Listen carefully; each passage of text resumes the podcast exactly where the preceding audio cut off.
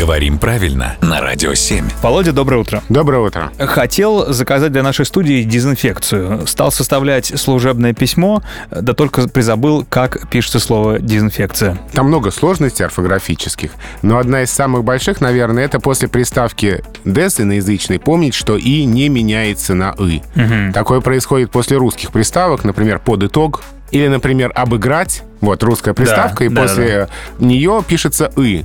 Мы здесь пишем по правилу, как слышится, так и пишется. Вот здесь внезапно действует фонетический принцип.